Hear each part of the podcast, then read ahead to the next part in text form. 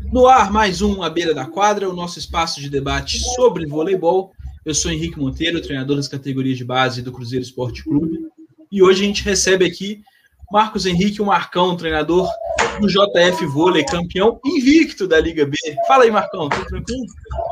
Tudo, boa noite, Henrique, boa noite, Arthur, tudo bem? Cara, muito bom estar aqui com vocês, é sempre um prazer estar aqui falando de gente que gosta de voleibol e que é apaixonado pelo esporte também. Show de bola. Arthur, seja bem-vindo também. Arthur, técnico do Sub-15 do Cruzeiro e mestre em Ciências do Esporte pela UFMG. Boa noite, Henrique. Boa noite, Marcão. Muito obrigado por ter aceito o nosso convite para conversar com a gente aqui, compartilhar suas ideias, suas experiências. Boa noite para todo mundo que está assistindo também. Hoje vai ser muito bom. É, a gente vai ter a oportunidade de conversar com o campeão da Superliga B e vai falar de várias coisas legais para a gente aqui dessa temporada, principalmente, que eu vou querer saber um pouquinho mais. Show de bola. Bom, antes da gente começar, como já é tradicional, vamos para os nossos recados aqui. Começando pelos nossos parceiros lá da Arte Marketing Digital, que estão lá no Instagram com arroba underline Arte Marketing. Sigam aí, o link está na descrição. E também o blog literário Leio na Rede, arroba Leio na Rede Oficial. Sigam os dois. Sigam o A Beira da Quadra também. No Instagram, no Twitter, nas plataformas de podcast. Onde mais, Arthur? Telegram. Enfim, tem rede social, a gente está lá. Aproveita que está aqui assistindo a gente no, no YouTube, abaixa a tela aí um pouquinho, se inscreve no nosso canal, deixa o like no vídeo, compartilha aí para os amigos para a gente poder falar de voleibol para mais pessoas. Bom, os recados são esses. Galera, seja bem-vinda. Fiquem à vontade para mandar perguntas, comentários que a gente vai colocando aqui no meio da nossa conversa. E para começar, Marcão, como já é tradicional também, e como você falou que ouve o programa, você já sabe, eu quero entender o seu início no voleibol. Como é que surgiu essa, essa paixão pelo vôlei? Como é que foram os seus primeiros passos dentro da modalidade? Bom, essa eu me preparei, né? É, é, bom, cara, assim, é, comecei a gostar do vôlei em 96, foi 96, tinha sete anos, é, e a minha prima ganhou um campeonato escolar na época lá, me trouxe medalha, falei, caramba, que legal essa medalha. Aí fui, que, como você ganhou? Comecei, comecei a brincar com ela. Aí veio meu primo do interior de São Paulo também, que Jó jogava na cidade dele, me ensinou mais algumas coisas. E aí foi o chato da escola, né? Quis montar o time de vôlei que não tinha. Aí montamos o time do vôlei e começamos a jogar. E aí foi nível muito fraco, né, tal, mas foi, foi o início do vôlei, né. Aí passei em clubes, né, passei nas primeiras dos clubes da cidade, assisti todos os jogos da equipe adulta que tinha aqui, e fui ceboleiros, catabola, né, fazer tudo gerente né, nos jogos, passei por toda essa fase. E aí foi quando eu fui para São Paulo fazer teste. Uh, uh, fui fazer teste, não passei, já tinha ideia que ia ser muito difícil. E aí, quando eu falei, não, agora com 18 anos eu tenho que começar a estudar. E aí fiz os cursos que podia, né, de arbitragem na época, aí todos os congressos possíveis de vôlei e entrei na universidade para fazer uh, todo esse processo de novo, né. Aí, estudando, estudando, estudando, já tinha uma equipe, uh, vamos dizer, era estagiário numa cidade aqui do lado e tinha uma equipe saí dessa cidade, montei, trabalhei como estagiário dentro de um colégio, montei um time que, a princípio, era para jogar só um campeonato escolar. A gente jogou um campeonato de liga paralela, a gente não tinha grana para participar da federação, jogamos fomos bem. Inacreditável, os pais bancavam, a gente foi, chegou até Ipatas Paraná. Foi bem legal, uma experiência bem bacana. É. É, a gente, cara, foi muito legal, porque assim, eu não sabia como funcionava o Taça Paraná, juntamos todo mundo e cada um pagou o seu colégio particular, muita grana, né? Uhum. De avião, tal, tudo. E aí, primeiro jogo, ganhamos de juiz. Nossa senhora, ganhamos, cara. Aí tem jogo à tarde, contra o time do Down, um cara bem famoso lá de Ponta Grossa, perdemos. Putz. Aí caímos para a série já ganhamos 2x0 do Tijuca, ganhamos de 2x1 no terceiro jogo, caímos para a Série Prata, e ali a gente começou a ganhar todo mundo. Ganhamos todo mundo, só perdendo a final da Prata com um time de colégio. O moleque só da, ali foi, foi bem interessante. Foi uma primeira experiência, assim, um pouco mais alta, assim. Mas ali já tinha time de... A gente começou um projeto lá, Baby, Mini, Pré-Mirim, Mirim, Infantil, e aí foi. Foi quando eu fiz o nível 2 e 3, e aí tive a necessidade de procurar um time da cidade, para pegar bola. Foi isso que aconteceu. Eu fui em Santos, Santos tinha um time federado. Primeiro ano eu fui lá só catar bola. Porque, na realidade, quem me indicou foi um Romeu Petroamérica, um cara que é muito conhecido no vôlei, hoje está na Suíça. E é um cara que falou, oh, você gosta mais de trabalhar com masculino e feminino? Porque ele, ele que montou aqui o esquema em Santos, né? Aí eu fui masculino. E aí comecei a trabalhar com o Carlão Montovanelli, que é um cara que até hoje eu tenho contato, é um paizão dentro do vôlei para mim, sabe? E foi isso. Eu comecei nesse processo de catar bola, catar bola, catar bola. Fomos campeão paulista em 2012, é, de auxiliar, o quinto auxiliar. Acabei no banco, no terceiro, muito feliz muito feliz, ganhei uma final do SESI lá no SESI, um jogo épico, assim, infanto juvenil, na época tinha do... A gente ganhou do Pinheiros, que não tinha, fazia 20 anos que não ganhava, perdia para ninguém, aí tiramos o Pinheiros, eles foram para a Série Prata, a gente foi na Série Ouro, e tinha Douglas Souza, Vareta, nosso time era um time de ninguém conhecia, ninguém conhecia. Aí, no segundo ano, o Carlão foi convidado para ser assistente em Canoas, na Superliga, eu fiquei aqui, tive uma desavença, saí, e aí como eu fiz o 2 e o 3 com o Márcio, que é um, o Márcio Roberto é um, é um treinador muito famoso lá no interior de São Paulo, aqui, e ele foi campeão da Superliga B, e tinha um convite para jogar Super, não, Liga Nacional, ia jogar Superliga B e ia jogar o Paulo Especial. Aí eu fui de assistente, foi o primeiro contato com adulto assim, e aí desde então fui, fui galgando espaço, espaço, espaço, ali é, foi a primeira vez com adulto, então ele me deixou muita vontade, dei bastante treino, foi bem legal. Voltei, fiz, fiquei um mês em volta redonda para jogar ser assistente técnico na Superliga A. E aí fechou o time, voltei para Santos, continuei trabalhando aqui. Aí foi quando começou realmente o alto nível para mim, assim, não que o Rio Claro era, foi muito bacana, mas era uma equipe bem mais modesta. Uhum. Aí fiz o Data Vôlei, curso Data Vôlei primeiro que teve com a Sandra Caldeira e com o Leandro Dutra, que também teve aqui com vocês. E aí o William Pipoca, o William Satamari, que é um cara muito bacana, né, estatístico de Montes Claros, já era meu conhecido. Falou, Marcos, estou precisando de um estatístico lá em Bento. Você não tem vontade de ir para lá, não? Falei, pô, lá em Bento tem um contato, que o cara não tinha saído de Canoas, tinha ido para Bento. Aí liguei, pô, tem como me indicar aí como estatístico? Ele falou, ó, oh, estatístico eu não sei, mas eu queria alguém para me ajudar aqui na base, você não vem? Falei, fui, peguei as coisas, larguei tudo, fui. Cheguei em Bento, foi três anos sensacionais da minha vida. Trabalhei com mini mirim e ajudava ele no infantil infanto. A gente foi campeão gaúcho naquele ano infantil, foi o outro ano a gente foi campeão infanto e eu comecei a ganhar alguns jogos, primeiramente ganhando mirim e tal, e fomos ganhar no último ano que eu saí. Bento tava, jogou duas Superligas e eu como analista de desempenho e aprendi demais, demais, demais, demais. Trabalhei com Marlon, com o Rivaldo, Tempone, o Campo na época, tinha Giovanni, Danielzinho, cara, pessoas que me ajudaram demais. Paulão era o treinador, então aprendi muito também com ele. E essa dupla, eu e o Carlão. E aí deu muito certo. Uh, a gente foi em quinto, sexto na Superliga, uh, um time bacana. Ano seguinte, um orçamento reduzido, mesmo assim trabalhamos, foi bem legal. Vendo que ia acabar o time, eu tive a sorte de ir para um brasileiro de seleção em Minas Gerais, Uberlândia, e eu fui o terceiro auxiliar. Né, do, vocês devem conhecer um cara muito bacana, o André Conte e o Jaime Roese, o pessoal do Sinodal uhum. e do, e do de Nova Petrópolis. Me levaram, e aí a gente teve é, o primeiro contato com ele.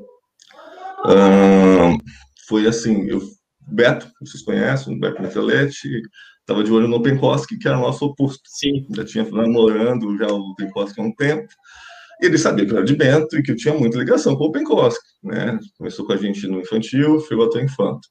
Ele foi um dos responsáveis também pelo título do infanto, né? E aí o, o chegou o Marcos, aí tem como fazer essa ponte? A gente precisava dele. Aí cheguei no Carlão, contato do Carlão e tal. E aí Beto me perguntou, e aí, como você tá? Como que vai ser lá em Beto? Falei, cara, a princípio não tem nada. Não vai ter time, a gente tinha vaga, mas provavelmente pode de grana não vai ter time. Ah, e eu sempre gostei muito do trabalho do Henrique Furtado. Uhum. Né? Sempre acompanhei aquele ano anterior que foi muito bem na Superliga A, né? Ficaram em sétimo, uhum. por dia de fora. E aí mandei um.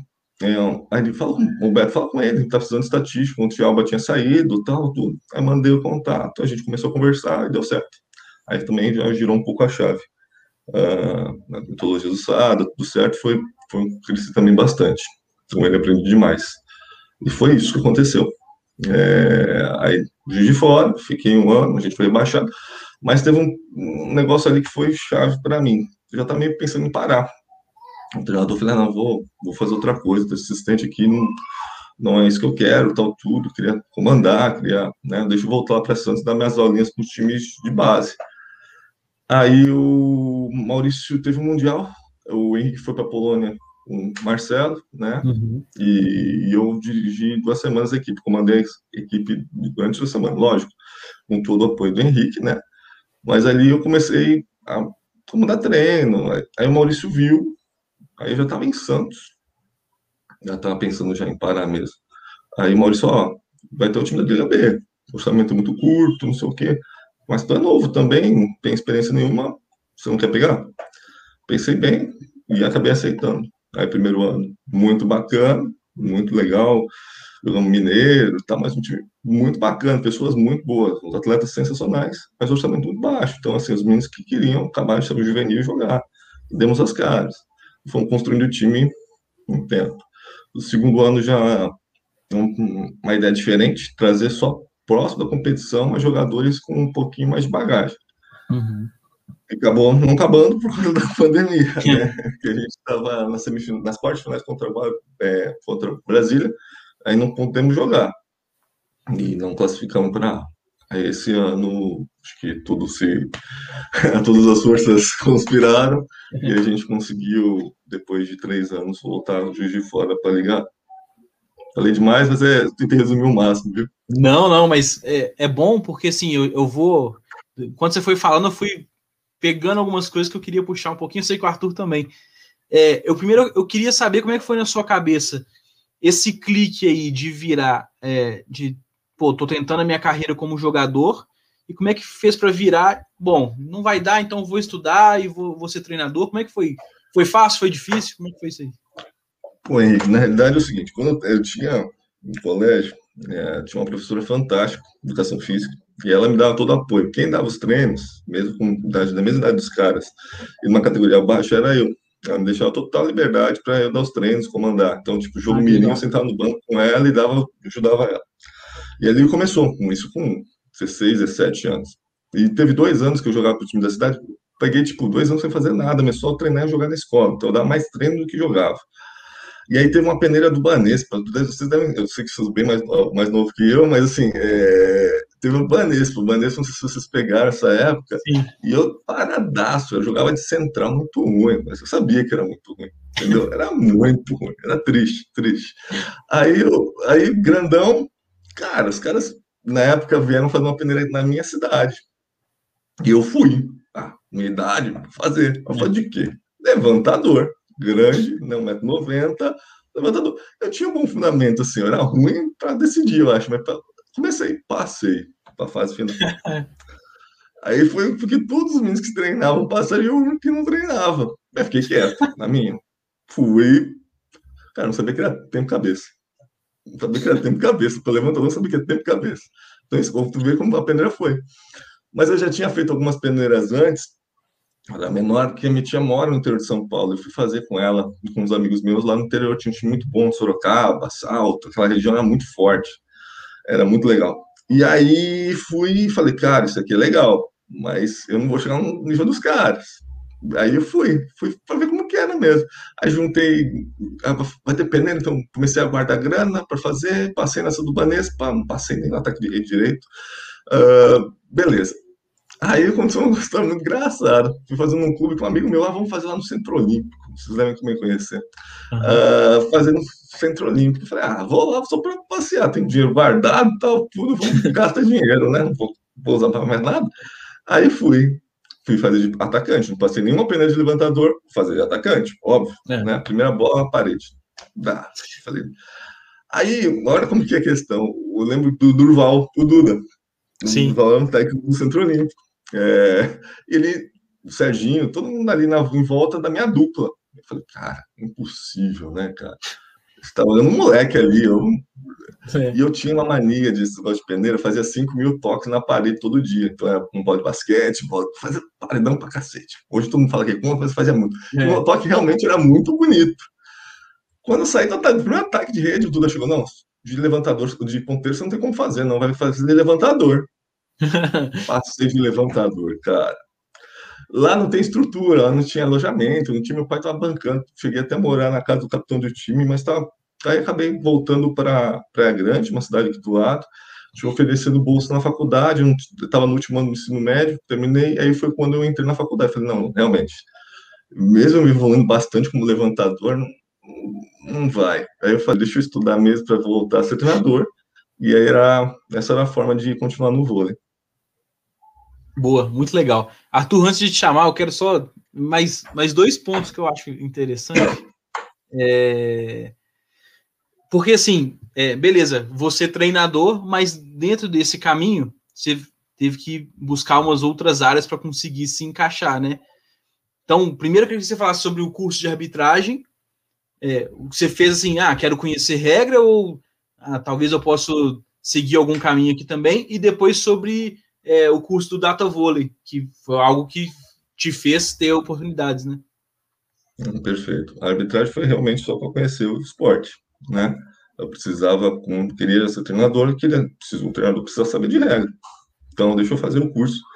E sempre tento buscar. Até as lives que vocês fizeram foram fantásticas, né? Eu estou sempre me atualizando por ali, né? Tem que se atualizar, não adianta. Né? Muita coisa muda e, cara, às vezes tem dúvida, tem que olhar lá de novo no regulamento, na regra, porque é bem difícil. Uh, e no segundo ponto foi a questão da data vôlei, com certeza foi que abriu, né? Eu tinha alguns amigos que já mexiam com outros programas, mas era muito novo, tinha 19, 20 anos, eu tinha, cara, preciso mexer no programa de data vôlei, faço tudo no Excel, editando um VMake, cara, vai dar dor de, dar muita dor de cabeça, né? Eu joguei o primeiro ano do Paulista Especial, foi assim para os caras. Era tudo no VMake, Excel e passando a noite em claro. Aí eu falei, não, isso aí é revolucionário, né? Tem que aprender. E foi muito legal, muito legal, muito legal, porque a chave está aqui, graças a Deus, consegui pegar a chave, então aqui, ela está direto aqui estudando, ah, sei lá, o passatempo que eu mais gosto é abrir aqui o comparativo de Superliga A e Superliga B, eu estou vendo e já essas minhas férias aqui em casa estão sendo basicamente isso. É uma forma de, de eu relaxar e eu, eu curtir e ser estatístico, ser analista de desempenho, me ajuda demais nisso. Me ajuda demais nisso. Bom, Henrique, eu já vou entrando então, para não ficar muito tempo fora aqui, né? Brincadeira. É, Marcão, mas antes de, de fazer a pergunta, é, só queria ressaltar o ponto que, mais uma vez, um, uma pessoa, um, um, grande nome do vôlei, com o primeiro contato na escola, né? É infalível isso.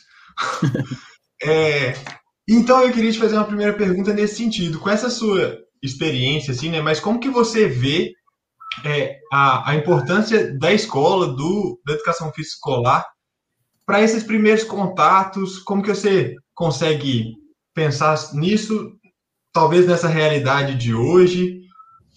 Como é que você é, vê isso? né? É, eu sempre escuto e gosto, né, de ver os treinadores falando isso. Eu, eu cara, minha tese de minha dissertação de mestrado é essa, é um plano de treinamento, né? terminando aqui na quarentena, fui fechar. E não, tive que estudar várias coisas, mas a aprendizagem motora é, é importante. E assim, a gente não tem mais rua, né? Por exemplo, eu passei por três estados diferentes. Passei por São Paulo, passei por Rio Grande do Sul e Minas Gerais. São situações totalmente diferentes, porque Bento é uma cidade muito pequena. E mesmo tendo perigo, as crianças têm uma uma estimulação de coordenação muito grande, eles sobem árvore, fazem java, sabe? Muito legal, cara. É fantástico. Os meninos, fantástico, assim. Eu não tive problema nenhum com isso, meninos muito espertos, assim. Ah, em São Paulo, as equipes que eu peguei, colégio particular, os meninos sempre trabalharam muito mais dentro de casa, mas teve uma educação física muito legal dentro do colégio particular. Então, assim, professores, eu fui estagiário, acompanhei o trabalho, foi, e ajudou muito no desenvolvimento de vários atletas. Vários atletas tem muitos atletas que foram para futebol, handball, estão fora do país por conta disso. Então, eu acho fundamental. E em Minas Gerais, eu tenho um pessoal que lá de fora é uma molecada mais, não é carente, mas é um pessoal que trabalha mais na rua, joga mais bola na rua, então assim, eles se viram muito bem, são bem que são os guerreirões lá, porque andam sozinhos pela rua, pela cidade inteira, tipo, sobe morro, desce morro, e se viram, tem tempo ruim, Então é uma molecada que me enche de orgulho nesse sentido, também não tive problema. Então, assim, facilitou demais. Lógico, a gente percebe um menino que é mais dentro de casa, porque a gente pode julgar porque tá muito perigoso mesmo trabalhar fora, né? Jogar, tem uma brincadeira como a gente tinha. E, e tá sendo fundamental, fundamental, fundamental, fundamental, porque tu percebe a diferença do menino. Eu acho que o mais legal é tentar inserir eles. Eu também faço muito disso, eu vi que vocês fazem muito bem também essa parte. Eu até falei, cara, não sou o único a fazer, graças a Deus. Que aquele tempo que vocês falaram que vocês deixam um tempo só para fazer brincadeira. Cara, eu, eu faço também, cara. Eu faço ah. também. São três treinos na semana. Começo de temporada, mirim, pré-mirim, cara, no aquecimento em campeonato estadual é pega-pega, entendeu? Ah.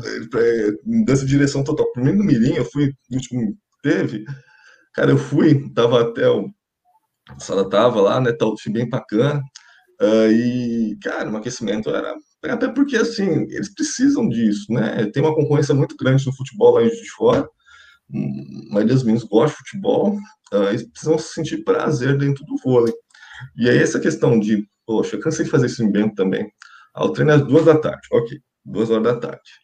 Uh, eu chego uma hora, monto a rede, sento lá, começo a fazer meus estudos e deixo ele jogando. Ele já sabe. Primeiro dia, você olhar assim, o professor quer jogar? Joga. Aí eles se organizam entre eles tal. Aí, cara, e joga, e joga, e joga. Duas horas, paro, aquece, alonga, nem precisa aquecer direito, vai, vamos, fundamento, fundamento, e faço a, a prática orientada. Mas dá muito certo, muito certo. Eles, eles precisavam, somente da categoria inicial, eu sempre gostei dessa parte. Tem gente que não gosta, mas eu sempre deixei eles jogarem o máximo possível, sem muita regra, sem muito isso. Eu estava estudando, vocês fizeram aquele curso também, né, o Congresso Internacional, que foi Sim. fantástico né? E o Pais, Maurício Pais, isso, falou que lá na França eles têm, pô, eu vi, tava vendo jogos do Mbappé lá na, na Rússia, cara, assim, ok, o cara é fora de série, mas o Trinity também é fora de série, o Clevenot uhum. também é fora de série, por quê? Não, é porque estimulam isso. Eles falaram do 4 com 4 jogando em quadra e podendo carregar, podendo fazer isso. Cara, se não for estimulado agora, essa é a minha visão. É, vai estimular quando? Depois de formado, acho muito difícil. Pois é. é... Bom, é, isso é muito bom ouvir isso, né, Henrique? a gente também fica muito feliz, Marcão. Mas, é, tipo assim, uma questão que eu acho que é, ela é, é importante agora também, e eu acho que reforça ainda mais esse papel que talvez a gente tenha que ter nos treinos, é esse hiato aí, esse, essa parada é, que a gente está tendo, né? Bom, aqui, aqui em Minas, ou não falar em Minas, né, mas na região metropolitana aqui, né? Ah, os treinamentos puderam voltar a partir de semana passada, né? As atividades em clube, né? Os treinos acontecem dentro de casa, aquela coisa toda e tal, mas é, fica, é, é obviamente é diferente, né? E bom, eu como treinador do do Pré-Mirim, é, e brincando com o Henrique, assim, a gente vai ter um desafio agora, né? Que é conseguir trazer crianças que não tinham relação porque não teve escolinha um ano, não teve experiência de educação física escolar durante um tempo, para tentar trazer para inserir dentro da lógica do clube. Então, acho que essa, essa parte que você comentou, que, tipo assim, que a criança tem que. A criança é um atleta ali, né? Tem que se sentir feliz, fundamental, não tem como, né? Mas é, aí eu queria te fazer a pergunta assim, dentro da sua experiência na, nas categorias de base, etc., como que você vê essa evolução ou é, as, as, a passagem das gerações, assim, né? Com, com a questão do, do nível de habilidade. É bem difícil, né? Uh, bom, a primeira geração foi 96, né? 96. Uh, eu trabalhando em casa, que era mais difícil trabalhar na rua, é, eu sentia uma, uma, uma, um pouquinho mais de facilidade. Essa, eu peguei uma geração de Santos também, também no mesmo colégio, uh, e aí eles, eles já tiveram um pouco mais de dificuldade, né? Eles trabalham no colégio cada vez mais difícil, né? Uh, talvez não foram tão estimulados em casa, e a gente tinha que fazer essa parte que eu falei para vocês, deixar uma aula só coordenada para a gente estudar essa questão de parte motora. Uh, nesses últimos anos não estou tendo tanto problema, porque, como eu falei, a molecada lá em de Fora é bem, bem, bem desenvolta, vamos dizer, nesse sentido, porque eles estão acostumados a trabalhar na rua, sabe? Acostumados a trabalhar lá no. Eu não sei, eu não sei. Eu fui para o estadual Mirim de vocês, eu tinha é, participado no Rio Grande do Sul e tinha participado em São Paulo, cara. Cara, achei pesado pesado, pesado. Cara, falei, que legal, que legal. Não tô falando que os outros estados não são bons, mas esse estadual Mirim, não sei se é por geração, uh, tem muitos bons valores ali, que logo logo a gente já está ouvindo falar neles no infanto, e aí logo logo os times vão estar tá puxando para treinar no adulto, não é uma coisa que eu, que eu acho legal, mas que entendo. Hoje no mercado tem que ser assim mesmo por conta de N fatores, né? A gente sendo fora, tal, tudo. Mas eu não consigo dar esse feedback por conta disso. Eu não tenho essa questão. No clube eu não tenho, não estou tendo tanto problema de uns quatro anos para cá. A geração Isso é bom demais. 3, 04, é, é bom. Não sei se é, deve ser minha realidade, né? Na realidade, em grande geral, não é assim. Mas assim, mesmo tendo essa facilidade, eu não deixo de trabalhar. Eu acho que Acho que é fundamental aí. Uhum. Bom, e eu vou fazer duas perguntas, é, tipo assim, em sequência, porque uma eu queria ouvir a ideia, tipo, é, você fechado assim na sua realidade mesmo, como você está comentando, e depois da sua visão de forma geral, assim, sobre o panorama brasileiro. É, e aí eu queria, o que eu queria saber é, é se você consegue identificar algumas características é, dos seus jogadores mais novos que, que é, na última temporada fizeram o seu time, né? Você, você tinha um cara mais velho, de 33 anos, e depois você tinha um de 26, um de 26, não, 25, 24 e o resto é mais novo. Então, assim, é uma geração, foi um time muito novo, né? Então, tipo assim, características desse, de, desse grupo de atletas, assim, que você consegue identificar, e como que você vê essa questão tipo, da transição da base para o adulto em, tipo, assim, na, na, realidade brasileira? Assim? É, posso começar de... a última? A ideia é a gente... À vontade. Vamos lá. É, eu tive, como eu falei, o primeiro ano, eu tive muitos meninos saídos juvenis, que tinham jogado com taça prata, tal, tudo, e jogaram com a gente. Cara, eu acho fundamental. Eu tiro um exemplo de vocês. A Alçada foi campeão da Superliga B com um time muito, muito novo, de treinador. E hoje a gente vê o resultado, né? Estamos jogando, Cachopa jogando. Eu joguei contra o Cachopa no ano seguinte, eu estava por Rio Claro, joguei contra o Cachopa, joguei contra o Rodriguinho, né? São meninos expoentes que jogaram um time com uma baita estrutura e que conseguiu jogar campeonatos importantes. Para mim, é de fundamental importância. E ali a proposta era fantástica, que era desenvolver atletas, não ser campeão. O título foi de consequência, até onde eu uhum. sei. Tá?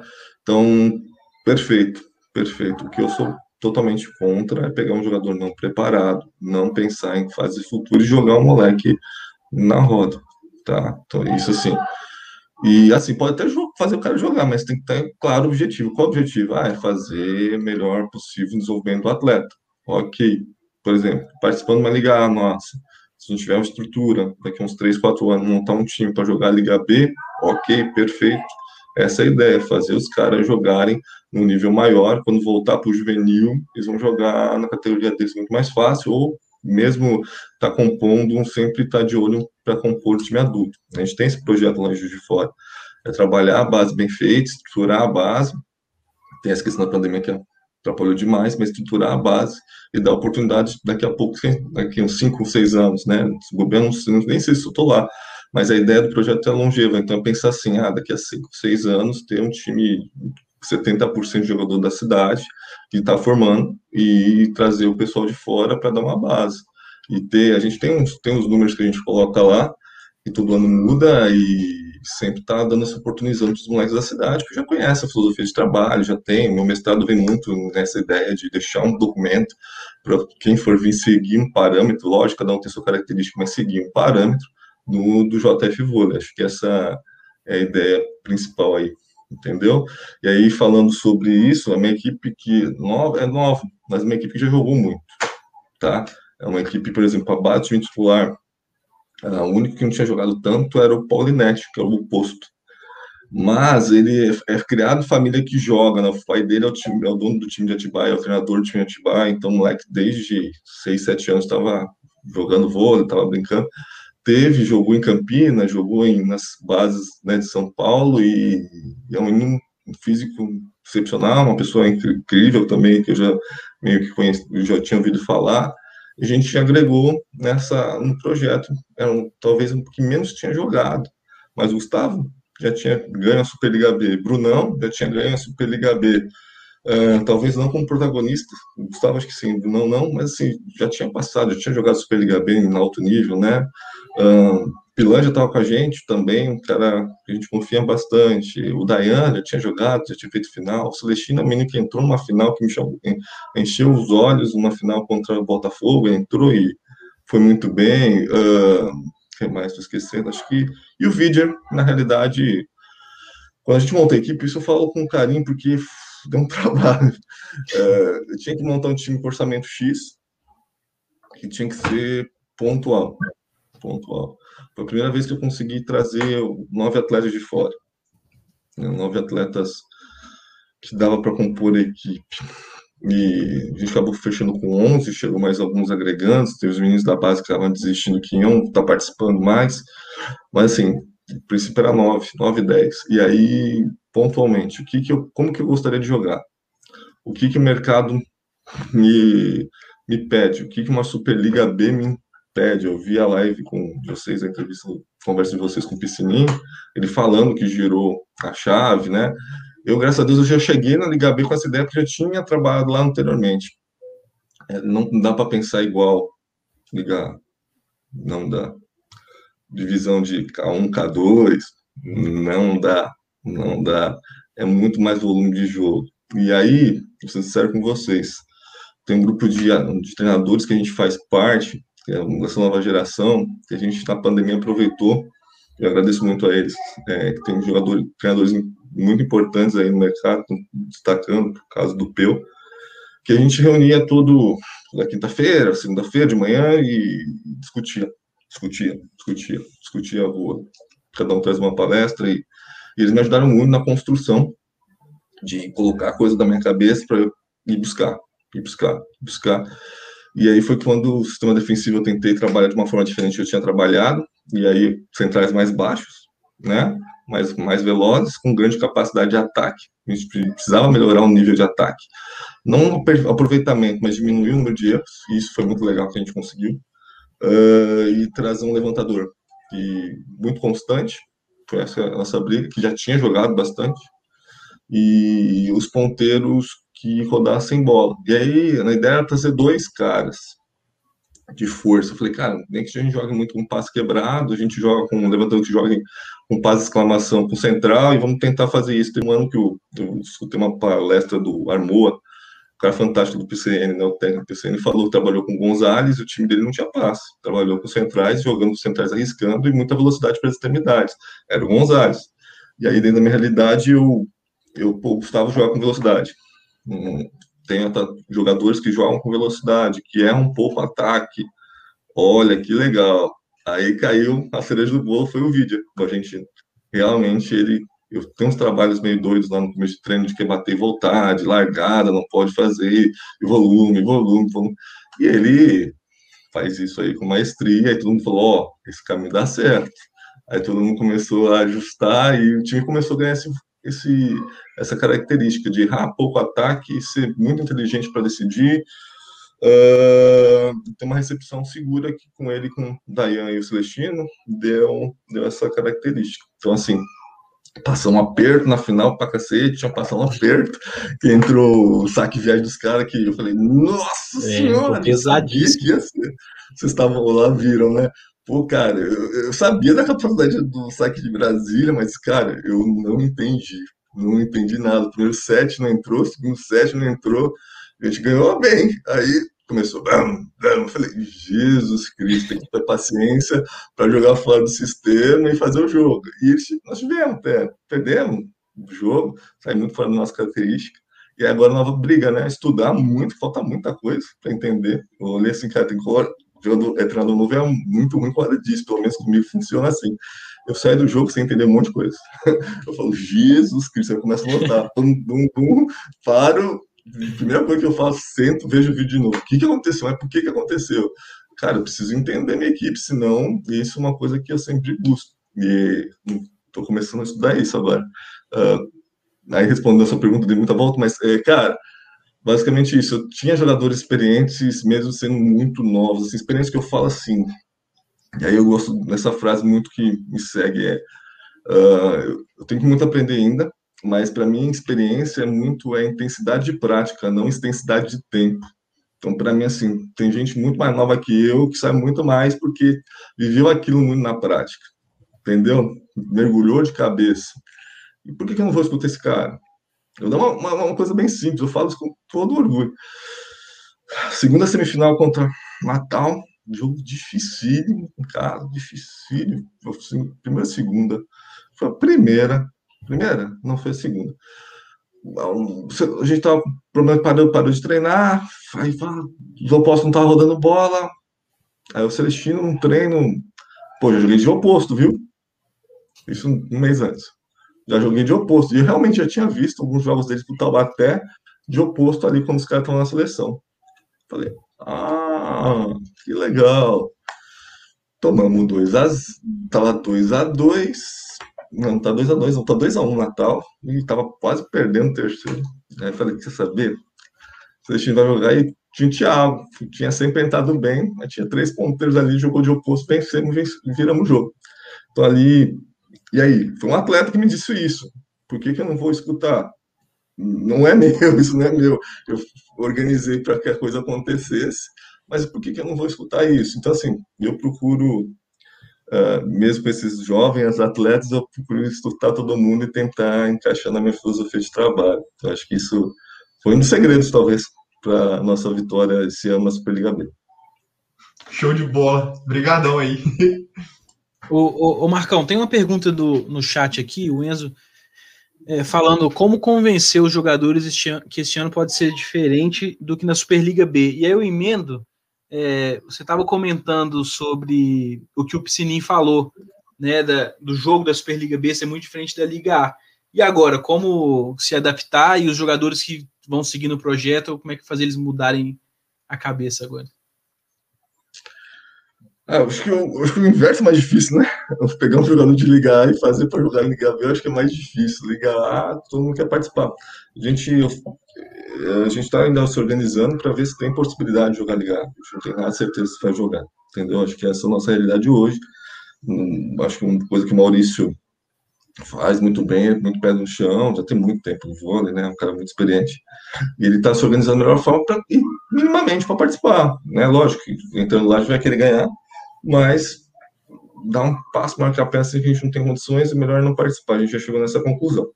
Estamos lutando bastante para ter, porque vai ser muito bom para a gente, para mim como treinador e para o projeto, mas estamos avaliando ainda. A questão disso é eles entenderem a questão do erro, né? Acho que na Liga A, acho que esse binômio precisa ser bem agressivo, bem agressivo, diminuindo o erro, acho que é o grande caminho né? Você tem que ser agressivo, mas, por exemplo, saque. Você não pode dar um 70% e não vai rolar. Mas eu tenho que ser o mais eficiente possível. Também não posso arriscar tudo e não fazer o jogo. O meu float, talvez, pelo que eu vi bem na Liga A, um float tem que ser acelerado e tem que ser muito bem preciso. Senão, às vezes, ah, zona de conflito, porque senão não vai rolar. Esse é um exemplo simples. Porque na B, às vezes, caía. Ah, o cara errou a mão no saque e entrou. Ah, na Liga acho muito difícil não que na Liga mesmo tinha sistemas organizados, não, jogamos contra a Natal, contra Anápolis, né, o próprio Brasília, cara. Mesmo nessa turma tem um treinador fantástico lá, o Ângelo Vercés.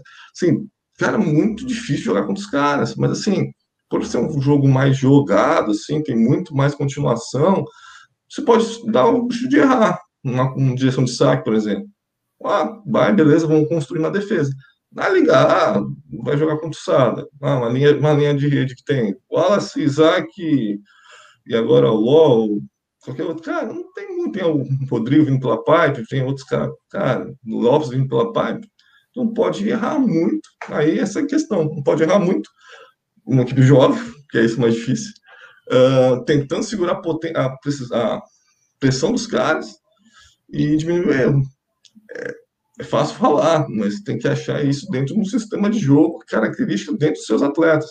Não adianta pensar em jogar igual o Sada que não vai rolar. Se não tiver os caras uh, grandes e potencial de ataque e saque muito forte, eu preciso encaixar dentro da minha equipe. Parece meio demagogia, ou muitos treinadores falam isso, né? mas é verdade. Eu preciso entender qual que vai ser a minha equipe e trabalhar em função disso, mas esse é o norte principal, ser agressivo, tentando diminuir o máximo o número de erros.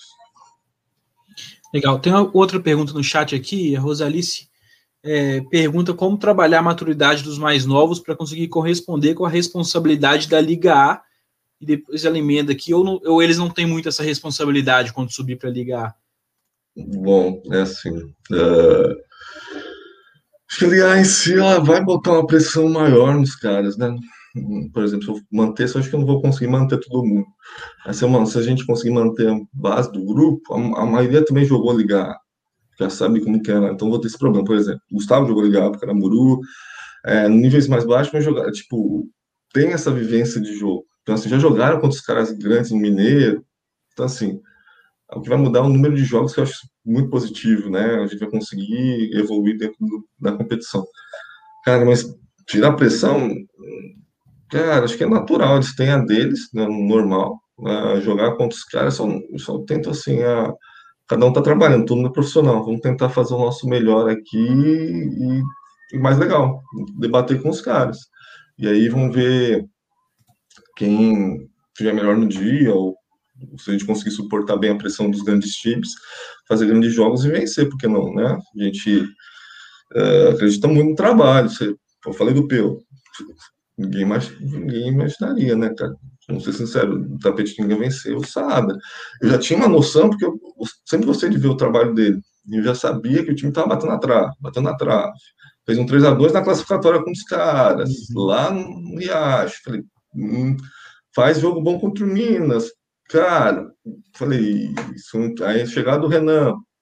E eu querendo uma molecada, o Adriano é super novo. Né? Assim, Cari já tinha jogado Superliga, Renan já tinha. A molecada, não estava acostumado a decidir, né? Então, acho que o grande problema é tentar tirar essa pressão. Acho que na questão de jogos mais decisivos, assim, é, fazer o nosso melhor. Acho que acho que é o grande objetivo. Eu ficava brincando com os caras, na comissão técnica falou comigo. Você prefere perder jogando bem? Eu falei, Dependendo do jogo, sim. Eu detesto jogar mal. Detesto jogar mal. A gente prepara uma semana inteira. Semana inteira. Posso até mandar ideia, sou muito novo ainda, meio louco, né? Mas treina uma semana inteira em função dos caras, justa, faz, sai tudo muito bonitinho no treino. Tem cidade lá em cima. Chega no jogo, não sai nada. Essa tuba foi muito assim, nossa senhora, acabei putaço. Não os primeiros prisão, os caras jogam demais. Jogaram bem contra a gente. Mas a gente tinha um time para ganhar 3 a 0 como foi, mas jogando bem. Não, podia, podia ganhar de 3 a 2 Não tem problema perder, sei lá. Perder acho que não era porque é um adversário que a gente sabia que tinha que ganhar. Assim, cara, jogando mal. Falo, cara, jogando bem, eu tô vendo evolução, tô vendo vocês na gente crescendo, a gente tá ganhando identidade de time. Dentro de uma Liga B faz muita diferença. Isso foi uma coisa que eu entendi. Temos que ter uma identidade, temos que ter um padrão de jogo porque na hora da pressão a gente precisa ter alguma coisa para a gente se assegurar, e o padrão de jogo tem que ter. É, você estava falando sobre é, é esse finalzinho sobre a pressão. É, eu, eu tive a oportunidade de ver de perto aí dois jogos da Liga B, né? Contra o segundo jogo da semi e o jogo da final. É, e foram jogos com muita dificuldade é, de pressão pelo que o jogo apresentou para vocês. Como é que vocês fizeram ali? Algum treinamento mental, alguma coisa nesse sentido, para a galera conseguir reagir bem a essas situações? Assim, dentro da primeira palestra que o Maurício deu, uma coisa que concordo muito, Superliga B é uma final por jogo. Mas a classificatória tu não classifica. É, quem tiver mais acostumado com o final vai vencer os playoffs. E esse grupo é uma coisa, eu assim, incapacidade minha.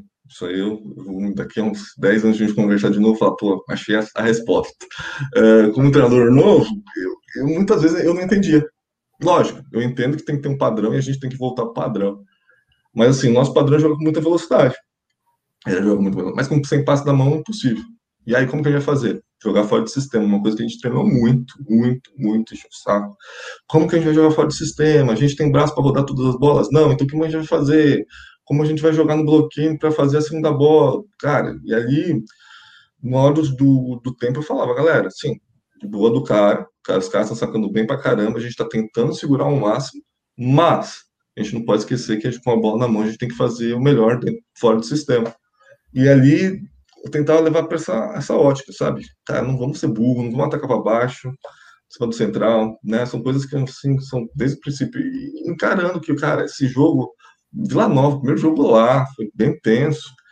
Uh, a gente venceu bem, mas foi o primeiro jogo, né? Uma quadra bem difícil também, assim, a estrutura, os meninos assim, tudo pouco iluminado, foi a dificuldade que a gente passou durante a viagem. Cara, isso uma boa, enfrentaram. E ali eu falei, cara, eles entenderam que cada jogo Superliga B é uma final. E alguns corroboraram, porque já tinham jogado Superliga B e perderam a Superliga, alguns ganharam. Assim, eles entenderam que cada jogo tinha que ser encarado como decisivo e foi. E foi mesmo jogando mal. A gente vê, teve um jogo contra a Araucária, foi lá em Contagem, nosso primeiro jogo em Contagem, acabou a luz. Bum. Uma hora e vinte sem fazer nada. Nós ganhamos 2 a 0 beleza. É tudo que o time quer, né? É. 2 a 0 para os caras. Cara, eu sentei com eles e falei, ó, foca no nosso, nosso laranja aqui. Vamos tentar fazer o nosso melhor, porque a gente não jogou bem. Já assim, cara, não jogamos bem. Aí um saiu na cabeça, puto. Jogamos bem, cara. Olha os números. Voltaram 25-14. Aí eu falei, cara, essa equipe é diferente qualquer outra equipe ganhando 2 a 0 esfriando, ia voltar mole. Essa equipe voltou mais firme do que, do que quando estava ganhando 2 a 0 Entendeu? Ali foi basicamente essa. Não sei se respondi, talvez não tenha essa resposta, né? Bom, tem uma, um comentário aqui do Spinelli, que agora veio oh. Sada também, dando boa noite. Primeiramente, parabéns para o Marcão pela conquista da Superliga. Adorei trabalhar com você em 18 19. Excelente treinador, aprendi e evolui muito contigo. Olha que legal, muito legal. Show de bola, Spinelli, tamo junto. O Artuzão, vai que é sua, hein? Cara, é, aproveitar assim um momento de abraço e mandar um abraço pro nosso atleta Samuel aí, que é ele que tá mandando essa mensagem da Rosalie Stassar, é o Samuel lá. Ah, o Samuel. e ele, ele é um dos meninos que tá lá na, em contagem o tempo inteiro lá com os paninhos no chão lá. Oh, que legal, legal É, tá aí, Um abraço aí, Samu. Bom, Marcão, agora eu queria te perguntar assim, sobre. É, a gente tá no, no tema da, dessa gestão do grupo e tal. E aí eu queria é, entender um pouco mais como que você é, pensa essa gestão no grupo, assim, porque, enfim, te ouvindo falar, eu percebo como uma gestão um pouco mais é, menos centralizada em você. E aí eu queria te ouvir um pouco mais sobre isso, se é isso mesmo e, enfim, como você toma essa decisão. Cara, eu sou o cara mais autoritário sendo democrático possível, sabe? Assim, tem dificuldade muito de delegar, né? teve a, tinha uma live do Rubinho, ele conta, né, que um grande segredo do Bernardo é saber delegar, eu estou buscando isso, tenho muita dificuldade. Eu sempre trabalhei muito sozinho, né, e eu sempre gostei de dar treino, sempre gostei de fazer estudo, cara, eu fui analista de desempenho, eu que fazia os estudos, então, assim, até para estudar eu sou meio chato com o Thaís, se o cara não tiver na mesma vibe que eu, e a vibe bem, bem forte, Uh, cara, eu falo obrigado, me traz os números e eu tento estudar sozinho. E, porque aí começa a vir ideias.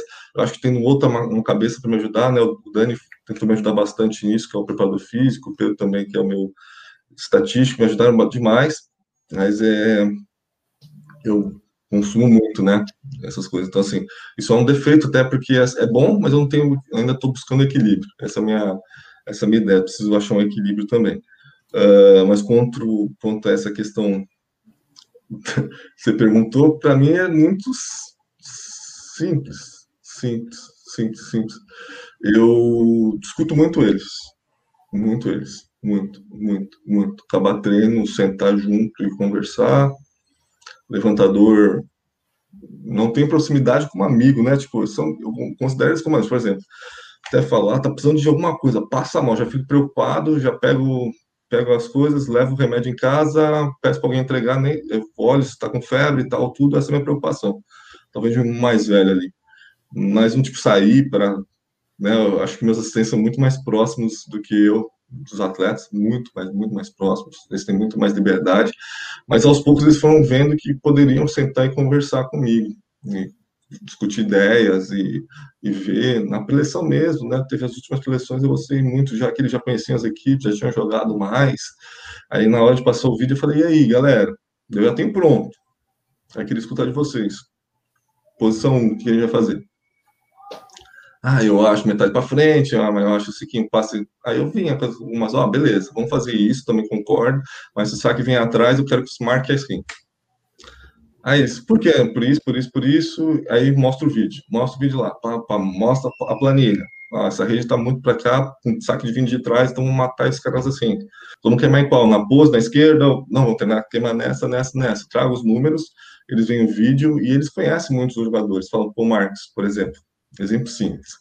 O, teve um jogador X, não falo o ficar chato, mas assim, que ele gosta muito de jogar central contra central porque ele gosta de aparecer do outro time. Então a gente já sabia que se a gente jogar contra ele, ele ia queimar toda hora. Toda hora. Toda hora. E ele não vinha queimando nos jogos. Aí eu não tinha essa informação, tá, tá trabalhando muito mais na espera e acompanhando no máximo, mas não queimava outros caras, porque aí foi jogar contra um jogador que jogou com. Bom, tinha uma rixa, ele falou, pô, comigo ele vai queimar. Dito feito. Dito feito. Primeira bola, tô bonito. Falei, caraca, esse cara não queimava. É, não queimou. E aí o nosso jogo começou a queimar. Também era meio que óbvio. Mas assim, são coisas que eles falam para mim, que eles trazem, que eu não tenho controle, né? Então, eu tento escutar ao máximo eles, essa ideia de, ah, me bota na saída. Se fosse um, é, lógico, escutei, mas eu tinha uma vivência já de ver jogar de oposto. Falei, não, vamos, vamos ver, pode ser uma opção. Você não vai treinar tanto, você faz a P1 assim, vamos atacar umas bolas no final de treino, mas não é a primeira opção, porque tu tem o titular, tem o reserva, tu vai ser uma terceira opção. Eu sempre valorizo quem está trabalhando. Tá bom, tá bom. Aí tem uma hora que não estava dando certo nenhum nem outro. Aí deu certo. Mérito meu? Não, total deles, né? Eu falo que mérito meu é na construção junto com eles, fazer eles entenderem. Não adianta nada, faço direto. Não adianta nada eu Estudar, estudar, estudar, estudar, passar. Ok, entender? Entender.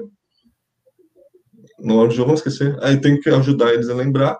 Mas quando eles, eu percebi isso muito claro, parece coisa de autoajuda, mas é verdade.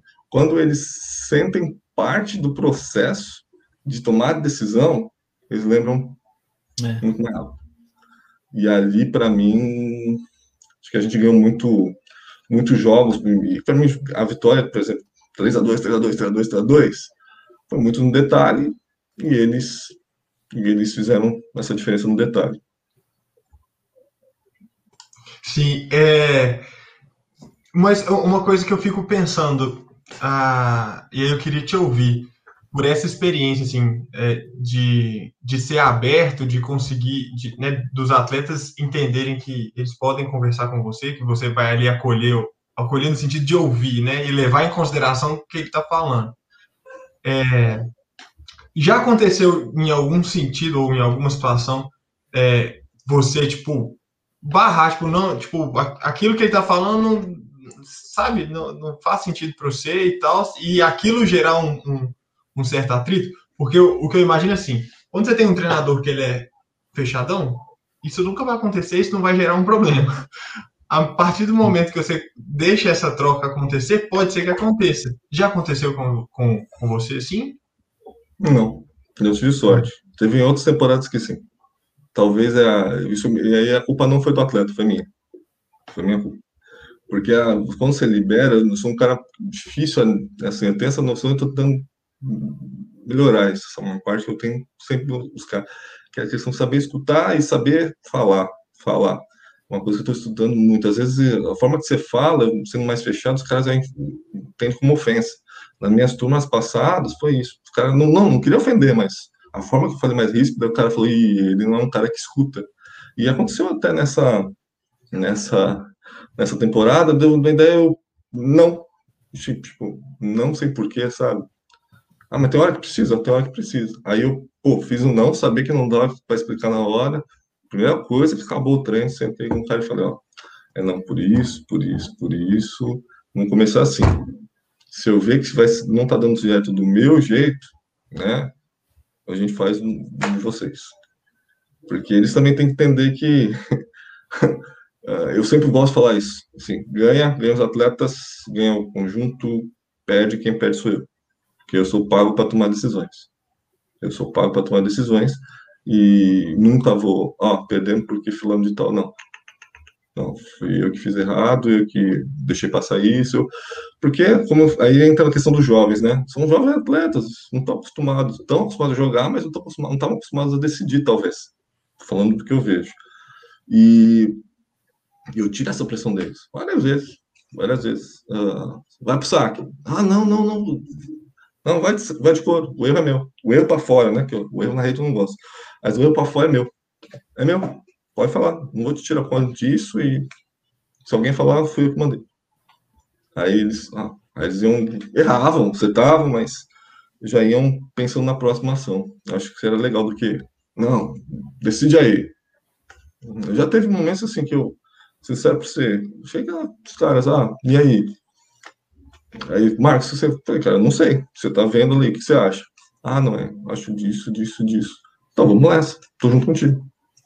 Ok, teve que eu fiz isso não sabendo mesmo, teve vezes que eu fiz isso justamente para ele, que eu já tinha mais ou menos uma ideia que ele já estava falando no treino para mim, ah, vou fazer assim, vou fazer assim, vou fazer assim, principalmente levantador, fazer assim, vou fazer assim, vou fazer assim. Eu falei, ah, tá. Guardei na hora do jogo, tá perdidão, precisava que ele se encontrasse no jogo. Falei, e aí? Não sei o que fazer, o que você acha? Ele, não, assim, pode ir, se tu errar, é minha. Ele, bom, aí é lá. É uma forma que eu estou tentando aprimorar. Tem, eu acho que eu preciso ser mais, ter mais estudo, mais claro na minha mente, muitas coisas, para poder ajudar melhor eles. É, muito legal. Oi, Henrique, desculpa, não sei se você vai falar, mas não, é, não, pode... esse, esse gancho, assim, é, a gente já ah, sempre comenta aqui sobre, sobre questões assim. Acho que recentemente apareceu menos vezes. Talvez a gente não tenha é, colocado luz sobre isso assim tanto.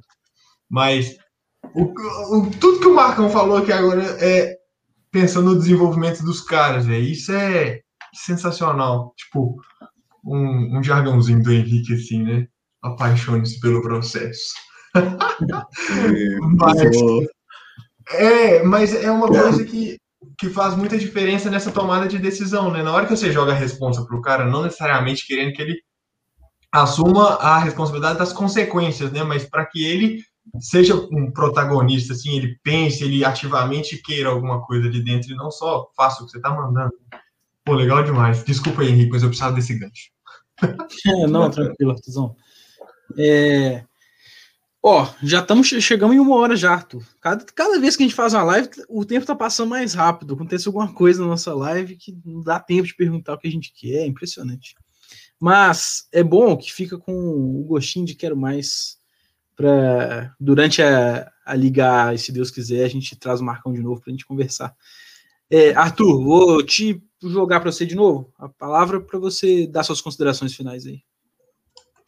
Não, mas as considerações finais é, pô, faltava muita coisa mesmo, mas tudo bem, né? mas aqui é a gente também tá aprendendo, né, Marcão? A gente tá aprendendo essas coisas de, de gerenciar mídias, né? Tempo e tal. E ver que tem live de três horas que às vezes não funciona, não. não muito, Mas... um trabalho muito bacana. Marcão, muitíssimo obrigado pela disponibilidade. Foi muito bom te ouvir desse primeiro papo. Se Deus Boa. quiser, você volta mais vezes. Muito obrigado, Henrique, como sempre aí. Tamo junto demais. Muito obrigado a todo mundo que assistiu. É, semana que vem. Não, não, deixa essa para o Henrique falar. É, valeu todo mundo que assistiu, é nóis. Boa, Marcão, fica à vontade aí, dando um recado para a galera. Galera, assim, como eu falei, acho que fora, né, a gente estar tá conversando um pouquinho antes, uh, é um prazer enorme estar aqui. Necessariamente sempre escutei, estou na 65, né? Todas as outras eu escutei, aprendi bastante nos momentos de, de oh, estou dando treino, estou escutando, estou aprendendo com os treinadores, me ajudaram demais, né? Essas lives, acho que a iniciativa, eu como jovem treinador, cara, só tenho que agradecer, agradecer mesmo todo esse tempo que vocês colocam aí e trazem, com certeza, muita coisa agregou no nosso trabalho essa temporada. Quero agradecer a todo mundo mesmo uh, que assistiu, que vai assistir, né? E espero ter contribuído de uma forma, mesmo que pequena, para esse canal tão bacana e que vocês precisarem de mim, pode contar que eu puder ajudar. Vai ser um enorme prazer, viu? Legal demais. Muitíssimo obrigado, Marcão. Foi muito legal a conversa. Como o Arthur disse aí, realmente tem, nós temos mais coisas para explorar. Nós com certeza vamos marcar um, um segundo set aqui com você. Não, é, e, só, só, e como você... prévia. Ah. Pode falar, Henrique, foi mal. Não, ia falar, como o Marcão gostou de um tie-break aí na Liga B, dá pra gente fazer cinco sets. Isso aí, mano. Não, nem fala, por que angústia. Mas então, só, só assim, a gente conversar ainda mais sobre a questão técnica, do, tipo assim, é, de como que você estuda, como que você pensa, falar do seu mestrado também. Já fica o, o gancho aí do convite para a gente mais para frente gravar um tempo técnico aí com o seu mestrado também. Aí, vai ser bom demais. Muito certo para frente. Muito obrigado. É, então já, já fica o convite aí para o tempo técnico para outra live. Valeu, Artuzão, tamo junto. Galera que assistiu a gente, participação muito boa hoje, muita gente assistindo, muito legal. Abraço pro Auro aí que mandou uma mensagem no final também. Fiquem ligados que amanhã tem estreia de uma série nova no canal, tá? Vamos falar sobre torcidas organizadas no vôlei. Conversas muito legais com as torcidas que a gente fez. É, semana que vem vamos falar com atletas de que jogam em outros países. Esse não vai ser ao vivo, infelizmente, porque também temos o Dia das Mães, né? Então a gente vai postar no sábado e curtam o Dia das Mães e assistam antes no sábado. E tem bastante projeto legal vindo por aí. Quarta-feira tem a Letícia dando dicas de psicologia do esporte. Então fiquem ligados no canal que tem bastante coisa. Não esqueçam de se inscrever no nosso canal, curtir, compartilhar aí para a gente falar de voleibol para mais pessoas. Combinado?